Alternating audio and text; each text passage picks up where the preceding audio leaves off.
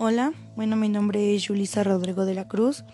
Eh, les voy a hablar un poco sobre la sociedad civil. Y bueno, la sociedad civil se refiere al grupo de instituciones, organizaciones, asociaciones o movimientos sociales dedicadas a la asistencia social, a la promoción social, al desarrollo comunitario o a la defensa y promoción de los derechos.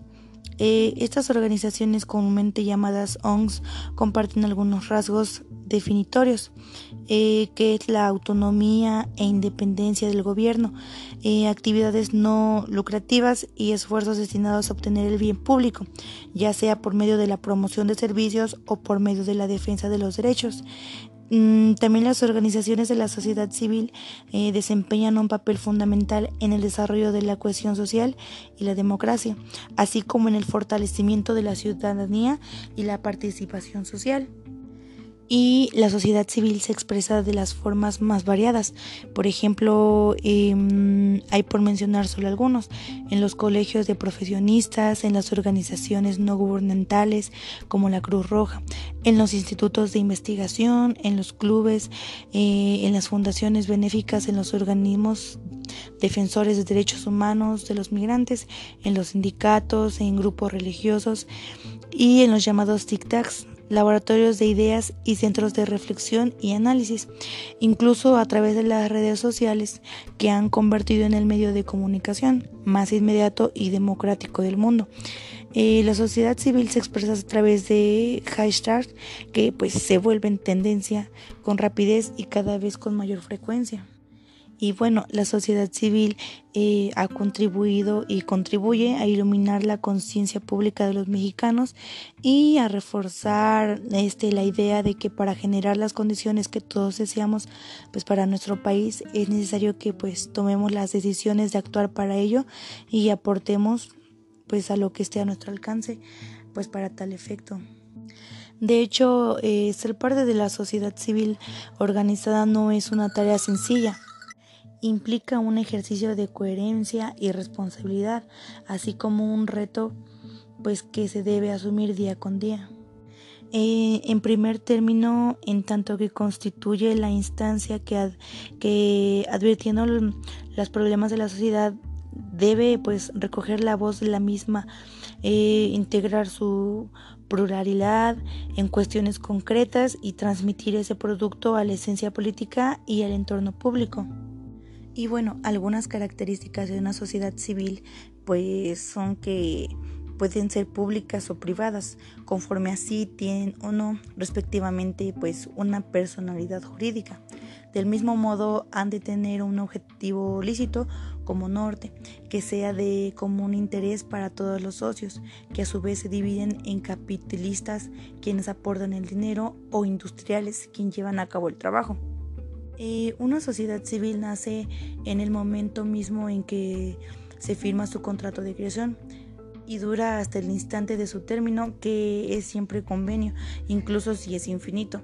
De no tener personalidad jurídica, los pactos entre sus socios pueden ser secretos y por este sus situaciones totalmente individuales frente a terceros. Y bueno, algunas virtudes de una sociedad civil son las, pues, las que les voy a, decir ahorita, es que no quieren presentación ante los registros mercantiles ni capital inicial para construirse, se describen al Código Civil.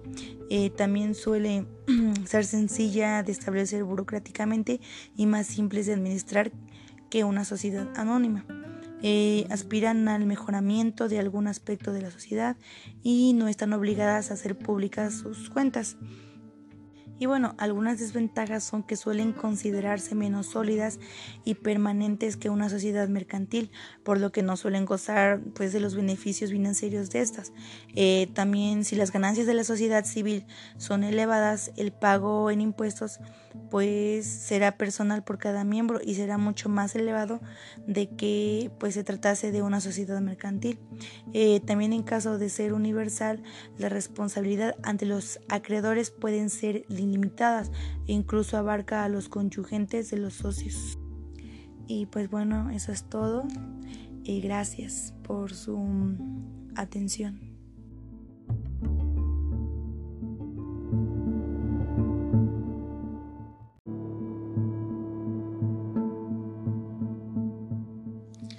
Hola, bueno, mi nombre es Julisa Rodrigo de la Cruz. Eh, les voy a hablar un poco sobre la sociedad civil. Y bueno, la sociedad civil se refiere al grupo de instituciones, organizaciones, asociaciones o movimientos sociales dedicadas a la asistencia social, a la promoción social, al desarrollo comunitario o a la defensa y promoción de los derechos.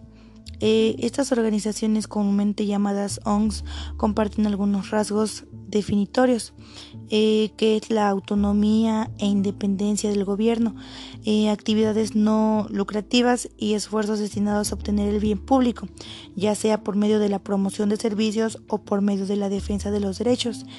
Mm, también las organizaciones de la sociedad civil eh, desempeñan un papel fundamental en el desarrollo de la cohesión social y la democracia, así como en el fortalecimiento de la ciudadanía y la participación social y la sociedad civil se expresa de las formas más variadas.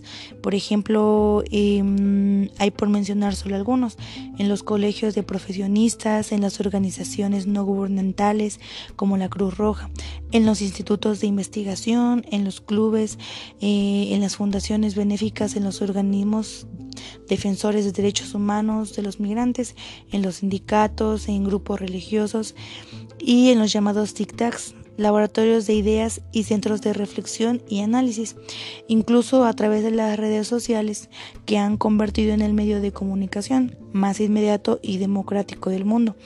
Eh, la sociedad civil se expresa a través de hashtags que pues se vuelven tendencia con rapidez y cada vez con mayor frecuencia. Y bueno, la sociedad civil eh, ha contribuido y contribuye a iluminar la conciencia pública de los mexicanos y a reforzar este, la idea de que para generar las condiciones que todos deseamos pues para nuestro país es necesario que pues tomemos las decisiones de actuar para ello y aportemos pues a lo que esté a nuestro alcance pues para tal efecto. De hecho, eh, ser parte de la sociedad civil organizada no es una tarea sencilla implica un ejercicio de coherencia y responsabilidad, así como un reto pues que se debe asumir día con día.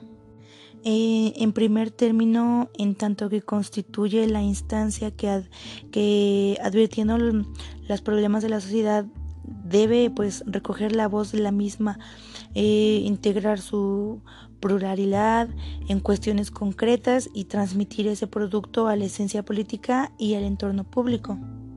Y bueno, algunas características de una sociedad civil pues son que pueden ser públicas o privadas, conforme así tienen o no respectivamente pues una personalidad jurídica.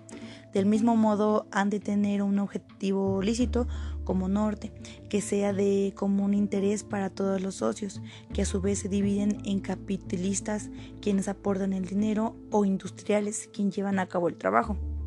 Eh, una sociedad civil nace en el momento mismo en que se firma su contrato de creación y dura hasta el instante de su término, que es siempre convenio, incluso si es infinito.